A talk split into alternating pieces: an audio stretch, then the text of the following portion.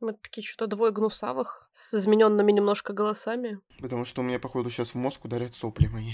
Так я такая же, что мне? О насущном надо поговорить. Особенно, когда я тебя записываю голосовые, у меня нос чешется жутко. Вообще не могу разговаривать нормально. Это к застолью.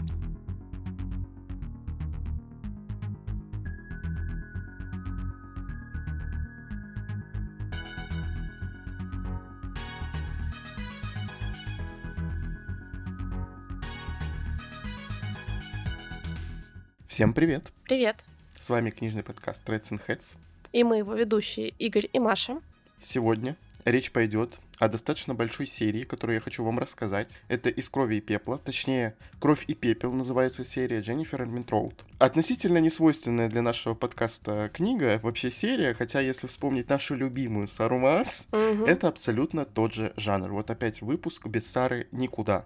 Мы наша, и наша подружка в кавычках э, просто не можем друг от друга отлипнуть. Точнее, мы от нее, не она от нас. Я вот хотела сказать, что в смысле никогда такого не было, когда действительно у нас несколько выпусков про Сару Джей Мас, весьма характерного, мне кажется, представителя, это раз. А во-вторых, это, насколько я понимаю, по твоим рассказам, естественно, Игорь мне в наши личные сообщения делал а, небольшие а, чё зарисовки своих впечатлений, да, делал отчет от чтения, и у меня пока сложилось впечатление, что Сара Джей мало того, что кумир автора Мгм. данного цикла, так она еще и ее подружка буквально, как Да. наша Мгм. практически. Да, это действительно на самом деле так. У меня ощущение, что Дженнифер Эрминтроуд э, как-то сталкерит постоянно Сару и вообще заставляет ее как-то с ней общаться и дружить, потому что вот Сара, допустим, я не помню, чтобы она писала в благодарности к своим книгам э, постоянно вот имя Дженнифер. А вот Дженнифер сама пишет постоянно Саре благодарности, хотя вот я не знаю, честно говоря, как они общаются, но у меня ощущение реально, что она ее чуть ли не заставляет вот так вот. Потому что Армин Троуд самая настоящая поклонница Сары Мас. Наконец-то грязное белье в этом подкасте. Мы дожили Да. до этого, шесть сезонов ждали. Слухи, слухи, слухи всякие. И теории заговора против авторов. Вообще этого подкаста могло не быть, потому что я с пеной у рта, когда вышла первая часть, сказал Маше, что я читать этот цикл не буду, потому что он очень большой, и непонятно, когда это все выйдет, но, как вы видите, мы здесь. Да? Мгм. Добро- добро пожаловать. В общем, э, о чем первая книга и вообще э, большая часть цикла? Она рассказывает о девушке Поппи, э, которая является девой. Она сама не знает, кто она, и она сама предназначена для чего-то. Ее для чего-то растили, э, она не знает, зачем она живет, для чего она просто живет, и все. Вот ей сказали, ее воспитали, с ней нянькались, сюсюкались, а, Но вот она настолько ограничена в плане свободы, а, что вот она просто живет и не представляет, что вообще в мире происходит вокруг. А, Она дева не просто так, как вы понимаете. А, У нее постоянно какие-то такие закрытые одежды. А, В особенности у нее есть такой очень яркий образ. Это белое такое платье, а практически там еще с мантией, закрытое лицо белой вуалью. Вот так вот она ходит, она не может ни с кем общаться, а, она не может ни с кем иметь никаких отношений, естественно. И вот она живет как тепличный такой цветочек. Ну, естественно, ей нужно будет выяснить, кто она и зачем она, потому что там все не просто так. Также у нас есть просто замечательный гвардеец, с которым она познакомилась еще с первых страниц, наверное, практически, а, который весь из себя загадочный и очень интересный. И очень много всяких тайн в этом мире. Поначалу нам рассказывается просто полусловом, а, Некоторые слова и термины называются своими именами, но не объясняется, что это значит, потому что сама главная героиня не знает вообще, о чем идет речь. Она знает, что по факту там есть э, какие-то вот такие вот вещи, и все. А что они значат, это тайна, покрытая мраком. Ну и, в общем, если так подумать, то, естественно, это полнейший галимый ромфант, причем от начала и до конца. А, Но я буду сравнивать здесь, естественно, это все с Сарой Мас, поэтому еще об этом я поговорю. По поводу большого цикла. Он действительно очень большой, и я, правда, не хотел его читать, просто потому что ждать пока автор его напишет, потому что он еще не дописан, очень и очень долго, хотя Армин Троуд пишет быстро. Она выпускает прям по несколько книг в год, э, в отличие от своей подружки, слава богу. Вот, и Да, реально, слава богу. этот цикл должен выйти быстро, но на самом деле это не так. В общем, пока у нас есть на русском языке три части. Это первые три части основного цикла.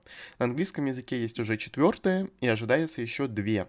Соответственно, их будет в основном цикле вроде как шесть. Автор планирует шесть. Еще у нас есть приквел или спин я так и не знаю, как он называется, про прошлое этого мира. Там действие происходит за, по-моему, несколько столетий до действий основного цикла. Там планируется три книги. Вышла только одна, вот осенью собирается выходить, по-моему, вторая, и третья там не пойми когда. У нас, в общем-то, первая книга из приквела выйдет то ли в конце года, то ли, мне кажется, в начале следующего. Я думаю, что больше в начале следующего. Ну и, естественно, все новости, которые у нас сейчас есть, и ситуации, которые есть, Дженнифер прекратила пока что, приостановила э, все контракты с э, нашим издательством, и, соответственно, четвертой книги пока что не будет. То есть она даже не на горизонте совершенно. Как я понимаю, не успели заключить на нее договор. Поэтому я предупреждаю, да, что, что цикл не доиздан, не дописан, и поэтому это только на, под вашу ответственность. Хотите вы начинать признать что-то незаконченное или нет, потому что, ну, здесь действительно нет э, конца и края этим книгам. Э, они вот как у нас начинаются, так и заканчиваются, по сути, ни на чем, потому что нужно продолжение. Вот, поэтому имейте в виду, что вот есть такая особенность, и что до конца вы его сразу прочитать не сможете, если заинтересуетесь. Хочется еще отметить, что книги выходили в первую очередь сам издатом. Э, я как понял, никто не брал эту серию вообще в издательство, и Дженнифер Эммет Роуд решила выпустить ее сам издатом. Первые, по-моему, две части. Может быть, она дальше там как-то продолжала тоже работать с издательством, но настолько оно стало все популярно, что уже и в нормальном виде они вышли, они в, только в мягкой обложке. Но единственное, у меня есть ощущение, что их никто не редактирует совершенно. Вот от начала и до конца, вот то, что она пишет, вот эти талмуды, 600 плюс страниц, сейчас вообще уже 700 плюс, их никто не редактирует в плане художественности текста. То есть никто ничего не вырезает. Все вот как есть, так и есть.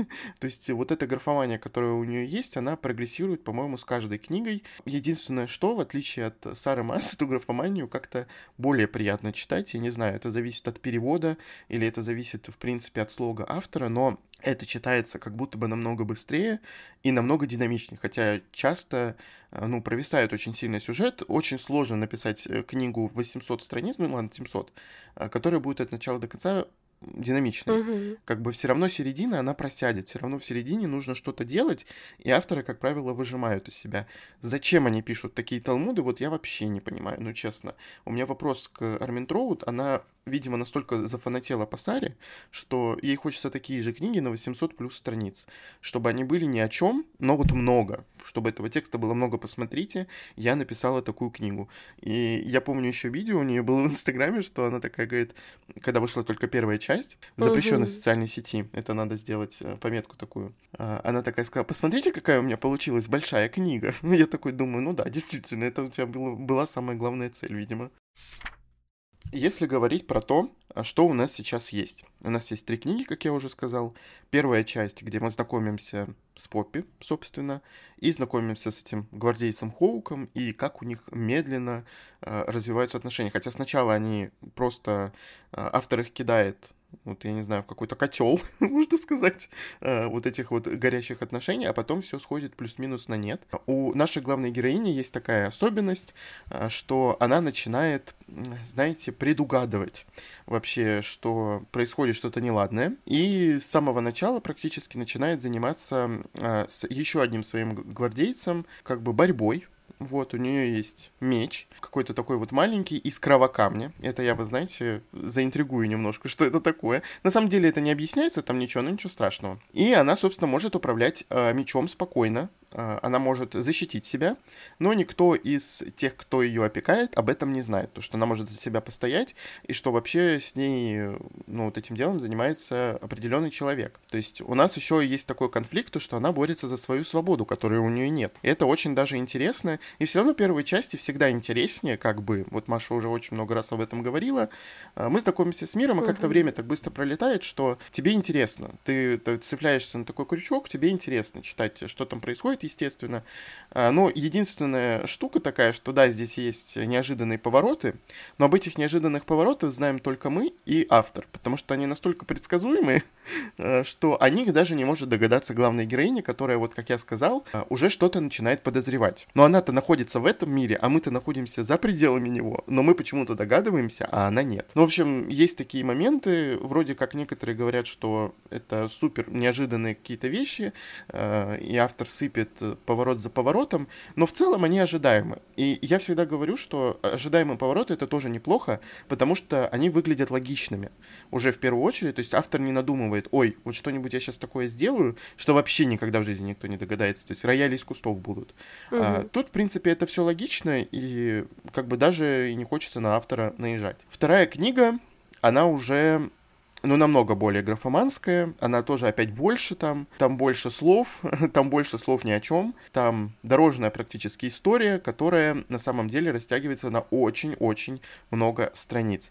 Тот клиффхенгер, который случился в конце, вот этот вот тот самый крючок, на который цепляет автор каждую часть, а, он развивался во второй книге больше 500 страниц.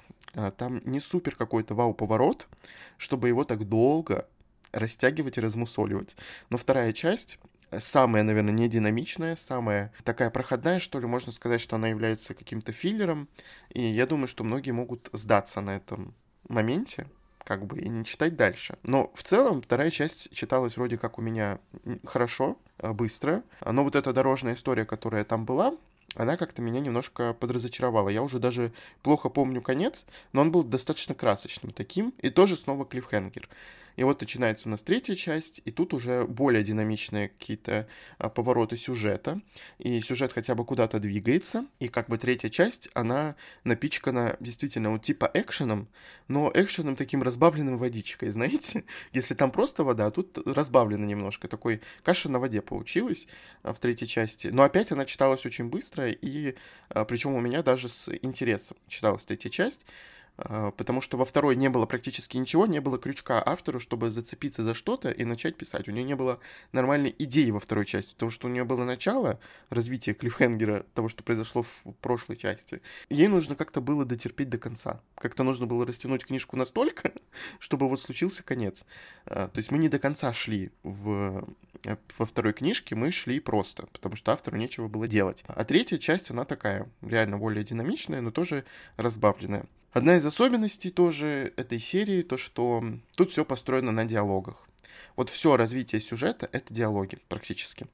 Э, наши герои постоянно разговаривают. Они, они бесконечно разговаривают. Причем если опять сравнивать с Сарой Мас, эти разговоры, я не могу сказать, что душные. Вот в случае Сары, они реально настолько душнильные, ты просто читаешь и думаешь, господи, когда вы закончите разговаривать, когда закончится этот диалог, когда Сара уже на что-нибудь другое переключится. Здесь я не ощущал такого, что вот я думаю, когда он закончится. Да, здесь такие иногда бывают длинные речи, монологи у персонажей, когда они вываливают информацию о мире. То есть автор не совсем грамотно показывает это все, но повествование ведется от э, первого лица, от лица Поппи. Это очень сложно сделать, как бы не разговаривая ни с кем. То есть, ну, по-любому э, разговоры должны быть, а, потому что о мире мы никаким образом другим не можем узнать. Поппи же не может нам выйти э, на какую-нибудь ступенечку и рассказывать, что же происходит в этом мире, потому что она сама не знает. И она задает наводящие вопросы, такие вопросы, которые вот эм, автор специально пишет, чтобы читателю рассказать о мире больше. Я не знаю, поняли вы, о чем я говорю или нет. То есть она бы, мне кажется, сама таких вопросов не задала. Они практически в лоб, э, как интервью, знаете, вот так вот это выглядит. Э, может быть, это не умение автора показать э, как-то адекватно мир, но при этом это смотрится тут, ну, вполне себе неплохо. Да, театрально, но неплохо и интересно. Много информации, конечно, вываливается, много информации прям вот из этих диалогов мы получаем в концентрированном таком объеме, чуть ли не талмуд по истории у нас там этого мира можно насобирать из этих трех книг. Но как бы это хоть как-то разбавляет текст и в целом читается э, с интересом, как я уже сказал. Короче, мне в этом плане нравится. Ну и, конечно, почему я читаю эти книги? Потому что мне нравится мир, как бы все. На этом все закончилось. то есть, как бы это то же самое, что с РМС. А, но здесь пока угу. что нет такого момента, что автор пытается его слить, э, что автору он не интересен, и ему интересна в первую очередь романтическая линия. Вот это очень такая отличительная черта э, от Сары в случае этого цикла. Даже удивительно, потому что, мне кажется, такие произведения все равно они пишутся в первую очередь ради любовных линий каких-то, ради вот этих сублимаций, которые мы периодически обсуждаем. И это неплохо, а просто все прекрасно знают, что если выделять, э, допустим, ромфант как жанр, то, ну, это одна из его функций каких-то, да, рекреационных. Mm-hmm отдыхательных, что ты можешь погрузиться там в эту любовную линию, почувствовать все сопереживания а, героев, а, почувствовать а, их эмоции как-то и, ну, насладиться тем, что у кого-то в конце, возможно, все будет хорошо, либо, наоборот, трагичная любовь, ты как-то хочешь, чтобы у тебя сердечко пострадало. А, поэтому даже удивительно, что а, автор не болеет, скажем так, за свой пейринг. Обычно, мне кажется, всегда, когда а, пишут такие истории, последнее, чем там хотят, а, скорее всего, заниматься, это как раз прописывать мир. Обычно его рисуют таким антуражом, а в центре всегда главной героиня ее будущий мужик, мне кажется. Mm-hmm. Но часто слышала такое, что бывает несколько исключений из жанра, когда автор продумывает, наоборот, там очень хорошо мир, и по итогу это перерастает из романтического фэнтези в просто фэнтези, условно. То есть э, я не читала, Игорь тоже, по-моему, не читал вообще, ну, мы не пробовали а, цикл «Королевская кровь» Ирины Котовой, это, конечно, не совсем mm-hmm. тот пример, потому что автор русскоязычный, вообще там есть различия, но все равно многие говорят, что это, начинаясь как ромфант, переросло в нечто большее, потому что очень много про мир, про сюжет, про устройство стран, в которых происходит действие, про разные расы, особенности и так далее. Возможно, есть еще какие-то примеры. Возможно, Сару Джеймас тоже можно было бы привести в этот пример, mm-hmm. но мы не хотим, потому что нам тоже нравится да, читать ее из-за мира. Очень много что там стало сливаться в угоду места для любовных отношений, хронометража для любовных отношений, который к тому же не прям хорошо прописано, это именно вот... Э... Ну, фон просто. Уже да, как-то так. Поэтому от фанатки этой писательницы я ожидала, что ты немножко по-другому расскажешь, как раз, что наоборот, а, любовный, ну, не знаю, конфликт не конфликт, но он будет э, главенствующим, скажем так, и он будет в приоритете. Но многие рассказывают о том, что по сравнению с Армин Троуд, Сара Маас вообще не, не романтичная ни, ни капли. То есть у нее совсем не ромфан по сравнению с ней. Но это было чуть эм, как бы раньше, чем вышла э, книга, как там называется, это, господи, «Королевство Серебряного Пламени», чуть раньше, чем «Город полумесяца». Ну, я читал эти отзывы, как бы, и, может быть, сейчас люди поменяют свое мнение, э, но здесь я реально не ощутил э, момента, что автору все равно на мир, и мир у него — это фон для любовной линии, для отношений вот этих. Да, они занимают не самое последнее место. А можно сказать, что относительно они на первом месте. Но у меня ощущение, что они не такие, как будто бы концентрированы, и их не так много. Автор все-таки еще и миром своим болеет. То есть ей интересно его выписать в первую очередь. У нее есть какая-то глобальная история, я чувствую, что она есть, как бы, что она вот очень медленно просто к ней идет, что у нее есть сначала вот, допустим, то, что начнется в спин который у нас еще не вышел, и конец, чем закончится основной цикл, и вот она вот к этому концу постепенно идет. То есть есть глобальный сюжет именно мировой, в первую очередь, а не любовного конфликта. А, но все равно, конечно, я, как сказал, это галимый румфан, потому что здесь есть такие вещи, которые Э, ну, правда, выделяют его из э, высокого фэнтези, про которое говорит сама автор, потому что в первой части в благодарностях она сказала, или от автора, там, неважно, она сказала, что это первое ее высокое фэнтези. Я бы очень сильно поспорил, что это высокое фэнтези, что это можно сравнить, допустим, с Робин Хобб той же, если и женщину выбирать, а, кто пишет высокое фэнтези, потому что Робин Хобб — это высокое фэнтези в первую очередь. Mm-hmm. Ну, это совсем не та история, как бы. Тут больше акцент на романтике, естественно, тут очень много эротики. Еще к тому же, это наш любимый, видимо, жанр за рубежом. Сейчас выходит просто тонна книг э, эротического содержания в рамках фэнтези. Здесь тоже, понимаете, здесь нет момента, что она пишет это ради этого. А, да, у нее есть там, как Маша говорит, кинки какие-то, О, да. которые она выписывает и которые она любит показывать, особенно как она намекает все три книги на э, тройничок. Вот будем говорить так, здесь 18 плюс можно говорить, я думаю, да. будет. Вот, то есть это у нее намек такой, как я понимаю, это у нее фетиш, и вот она вот хочет вот, наконец-таки это написать. И она намекает об этом три книги, и все-таки в четвертой, спойлер, это случится. Я думаю, что все, кто в фандоме, знают, что произойдет. И очень многие были против этого, потому что, как я понимаю, за рубежом все-таки любят а, вот пару именно какую-то, и чтобы они были чисто вместе, вот до, от начала и до конца, чтобы они а были вместе, есть... чтобы у них все было хорошо. А у меня есть своя теория на этот счет, еще одна теория заговора для этого подкаста. Давай. А, раз Игорь уже затрагивал отношения Дженнифер Арминтроуд с Сарой Джеймас, то я хочу сказать, что просто Саре Джеймас не разрешили оставить тройничок в книге. Она хотела именно с главными героями его сделать, и редактор ей сказал это вырезать. И у меня теория, что Дженнифер просто обиделась за подружку, которой не дали такое написать, и она отомстила за себя и за Сарку, что называется. Ну и вот, да, решила она, что надо все-таки, э, чтобы справедливость восторжествовала, и написать вот это. Ну вот у нее, видимо, получится, я не знаю, но вот эти намеки мне уже очень сильно надоели, и поэтому я хочу сказать, что я этого не жду, если что, и вообще, если затрагивать тему эротики, я пропускаю обычно, я по диагонали читаю эти сцены, и поэтому вторая часть, про которую все говорят, что она забита постельными сценами, э, для меня, я не помню ни одной постельной сцены вообще, потому что я их читал реально по диагонали, и они у меня очень быстро пролетали, и я читал дальше сюжет. И вообще это одна тоже из особенностей э, Армин Троуд, что ее в какой-то момент очень сильно накрывает. Ее настолько сильно накрывает, что она а, начинает писать а, неадекватное как бы поведение персонажей. А, то есть если у Сары они на страницах постоянно присутствуют, то в случае Армин Троуд они, э, ну как бы, как, это сказать, как будто в них вселяется э, сама Армин Троуд. То есть вот, все, я устала уже э, про мир рассказывать, э, я устала, чтобы герои себя вели нормально, я сейчас в них вселюсь и буду писать какой-то бред. Вот, вот это вот происходит э, очень часто, но по щелчку пальцев они превращаются в нормальных героев и идут дальше. То есть постельная сцена посреди поля произошла, ну фактически, угу. я утрированно говорю, а потом резко все нормально, все, все нормально, все на серьезных щах э, разговаривают и что-то делают.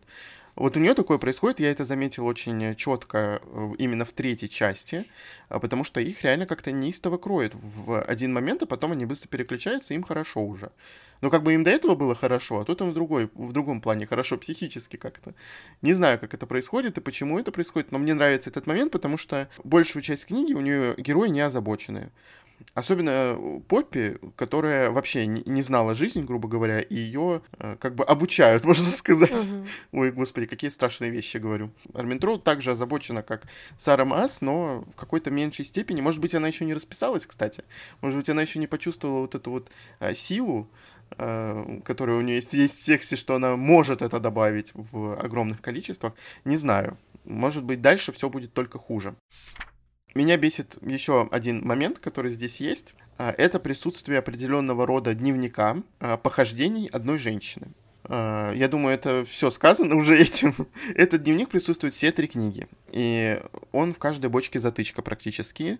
И на этом построено большинство шуток в третьей части. Да и вообще в первой это было, во второй это было, в третьей. Постоянно упоминается этот гребаный дневник, который мне хочется уже сжечь, честно говоря. Вот просто прийти и сказать, можете, пожалуйста, больше его не упоминать, потому что но он реально надоел. То есть он постоянно появляется там. Э, Маша, ты поняла, о чем я говорю? Или нет? Или не ну, очень? Я уловила намеки. Ну вот, да, это интимные похождения угу. одной а, тоже озабоченной женщины, которая читает Поппи. А, читала, точнее, он у нее есть. И ей, видимо, интересно было. Ей этого не хватало. Как бы ей 19 лет, и типа ей очень интересно, что происходит. Я вот. хотела сказать дневник про шмандовки, но не стала. Но это, это почти то же самое. Как бы это так и есть. Давайте уйдем от эм, эротики, которая здесь есть и которую я не замечаю практически, потому что читаю по диагонали, она просто здесь есть. Имейте в виду, что и в первой, и во второй, и в третьей она есть всегда практически. А, здесь есть эм, а, очень интересный момент в плане мироустройства. Мне очень понравилось мироустройство, и я думаю, что те, кто вообще ничего не хотел знать об этой книге, уже, наверное, ушли. И я могу сказать, что мироустройство здесь похоже на а, Академию вампиров. Я прям понял это, мне кажется, только в третьей части. Может быть, я понял понял это еще и в первой, но уже забыл, что это понял тогда.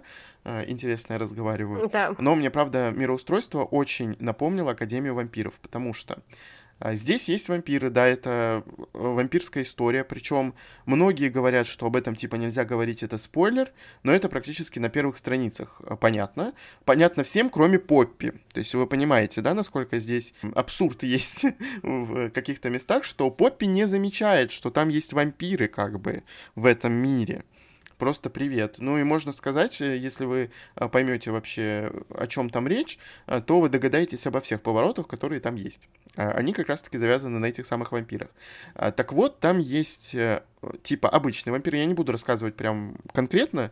Есть обычные вампиры, будем так говорить, и есть жаждущие, равно Стригоя в Академии вампиров. То есть это те, которые потеряли просто мозг уже совсем, и они жаждут только крови, то есть, ну, они монстры, по сути. Естественно, от них избавляются, естественно, от них ограждаются. То есть э, города существуют в, за такими ограждениями, чтобы эти э, жаждущие не нападали.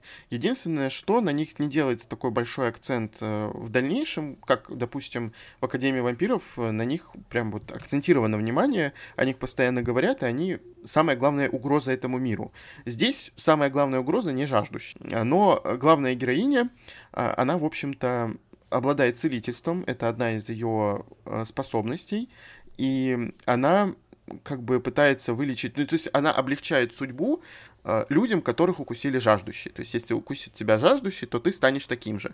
И она как бы этих людей избавляет от этой участи, э, но она это, естественно, делает исключительно тайно, и никто об этом не знает. То есть тут все тайно, а она тепли- тепличный цветочек, по мнению тех, кто ее держит в этой теплице.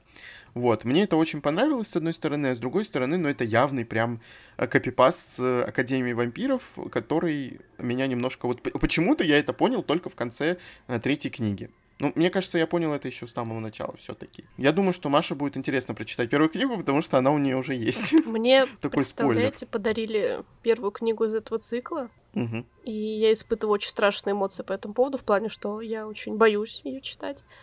А, потому что... А я боюсь, что Маша будет ее читать. Ну, ну, мне реально очень страшно. Я обычно никогда не читаю по диагонали. Иногда, правда, стала делать исключения, когда мы стали читать, допустим, «Королевство Серебряного Пламени», а уж когда мы стали читать с Игорем... А... Господи, как называется? Город полмесяца, дом неба и дыхание. Когда мы стали читать вот эту книгу, я так вообще отбросила все свои моральные принципы и уважение к э, текстам авторов, я поняла, что ну, здесь я буду пропускать, уж простите, потому что ну, я не могу это читать, это не то, ради чего я пошла в этот цикл, а, поэтому все ради моего психического душевного здоровья. Как здесь будет, я вообще без понятия, если честно. С одной стороны, звучит интересно для меня, потому что мне нравится Академия вампиров. Я ее читала очень давно, и когда я ее читала, она мне нравилась. И то, что Игорь писал, действительно чем-то вот по мироустройству, наверное, по тропу какому-то использован, очень похоже на вот эту серию, и мне было бы интересно почитать и сравнить. С другой стороны, я реально боюсь вот этого, как сказал Игорь Галимова, ромфанта, потому что у меня нет к нему терпимости, так как в свое время я ставила себе цель найти алмаз, так сказать, неограненный а, в лице ромфанта среди жанров всего. Я прочитала сколько-то книг подряд, и мне стало очень плохо. И после этого я его целенаправленно ни разу не читала. Я читала отечественный, помню, еще какой-то брала. Ну, то есть именно вот ромфан с вот этими обложками максимально отфотошопленными, из всяких вот известных серий, в которых только ромфанта выходит. То есть я знала, mm-hmm. куда идти. Я пошла прямо там, где он прямым текстом и указано, что это ромфант, а не пыталась вот как сейчас, допустим, то, что выходит. Тогда, когда я пробовала это читать, еще вот прям таких э, серий, что это, смотрите, это эротика фэнтези, это сексуальная революция фэнтези и так далее. Ничего, ничего этого не было. Был только вот Янка Далт наподобие там голодных игр или чего-то такого. То есть прям давно дело было, конечно. Поэтому, с одной стороны, интересно попробовать, с другой реально очень страшно. Очень. Но раз книгу подарили, то как бы надо попробовать. И не так обидно будет, что, ну, раз подарили, то почему бы не дать шанс? Ну, я тоже, на самом деле, боюсь момента, когда Маша будет читать эту книгу.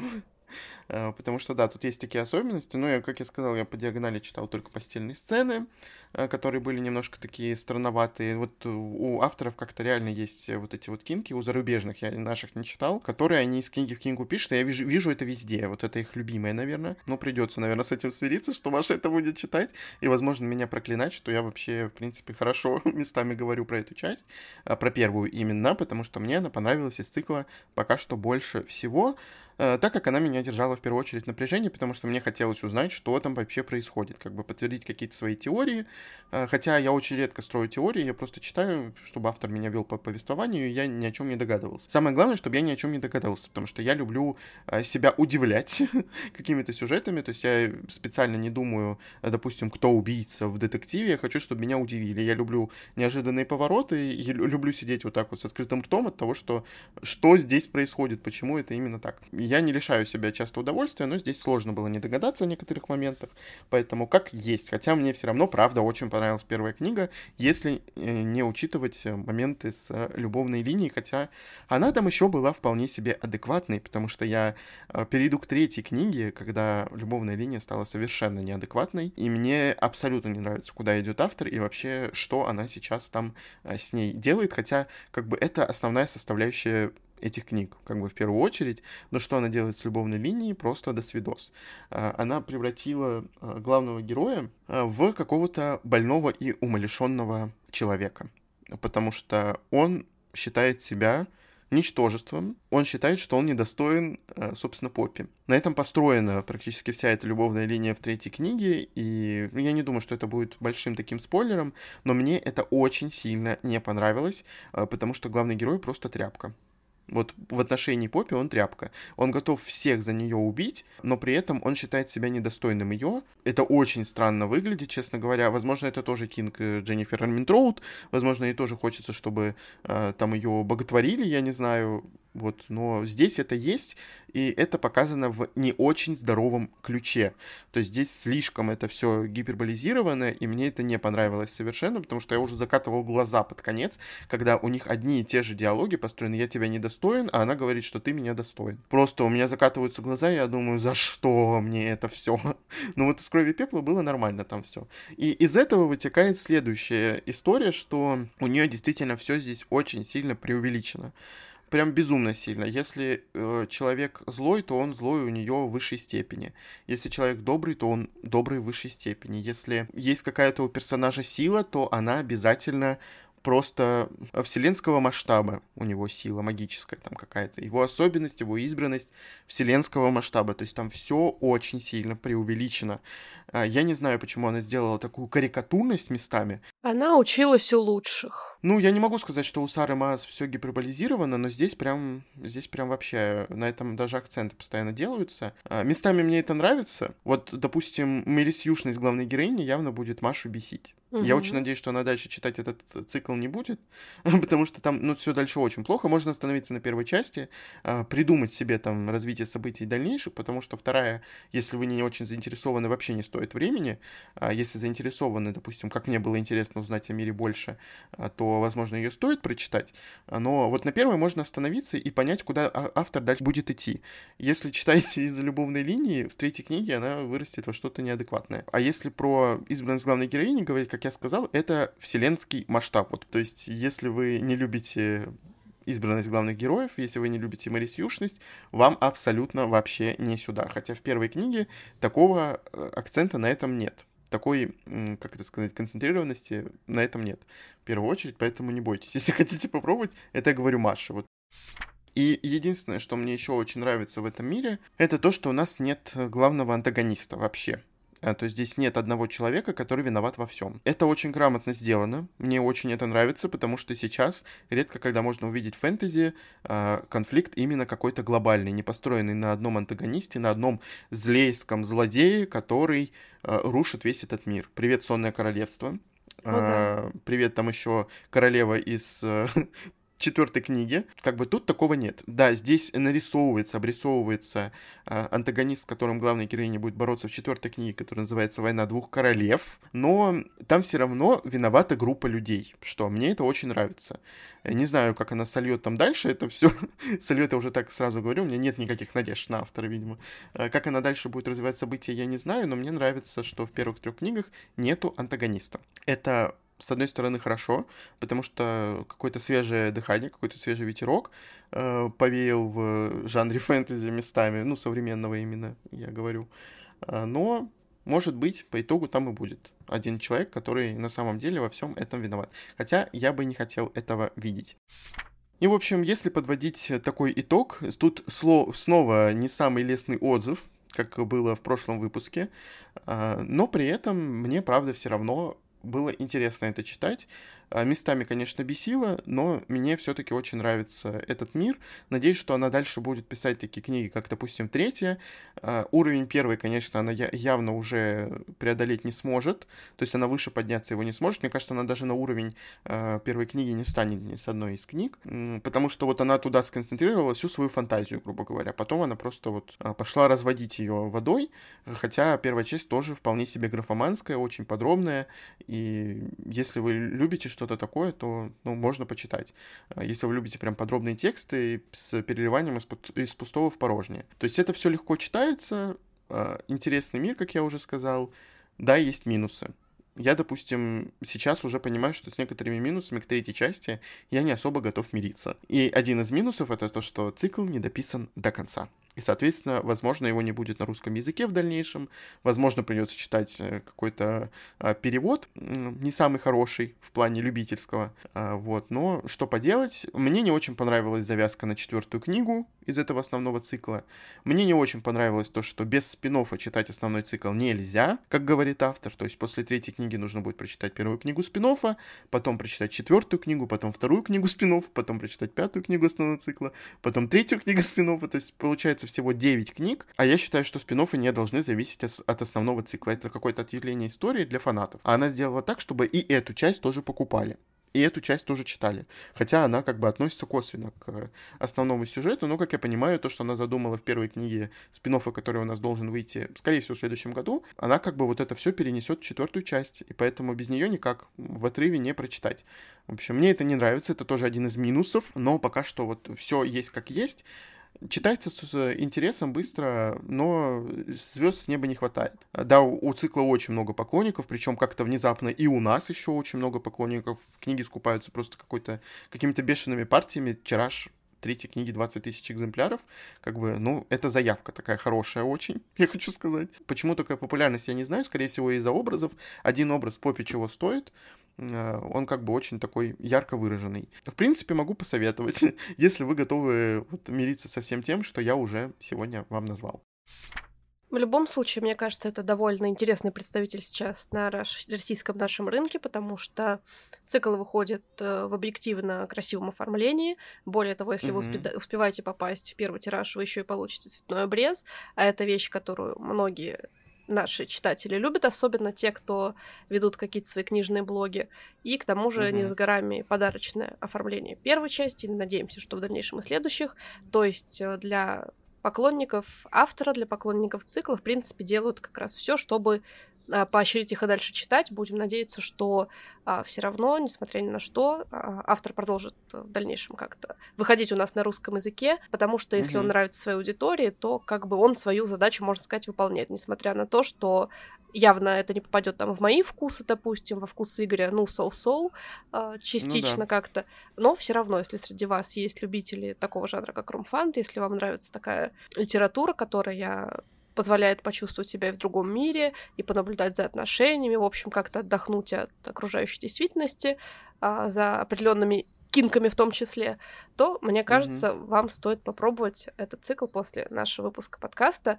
И в дальнейшем не забывайте слушать нас каждую среду на всех подкаст-платформах, потому что мы будем и дальше рекомендовать вам какие-то истории. Например, я очень жду уже свой следующий спешл, потому что там будет кое-что интересное для меня в первую очередь, и я очень надеюсь, что я смогу а, передать а, свой собственный интерес вам так, чтобы вы тоже загорелись хотя бы попробовать почитать а, эту историю, или дождались бы тоже очередной рекомендации уже потом от Игоря и так далее, пока мы будем чередоваться в этом сезоне. Всем пока. Пока.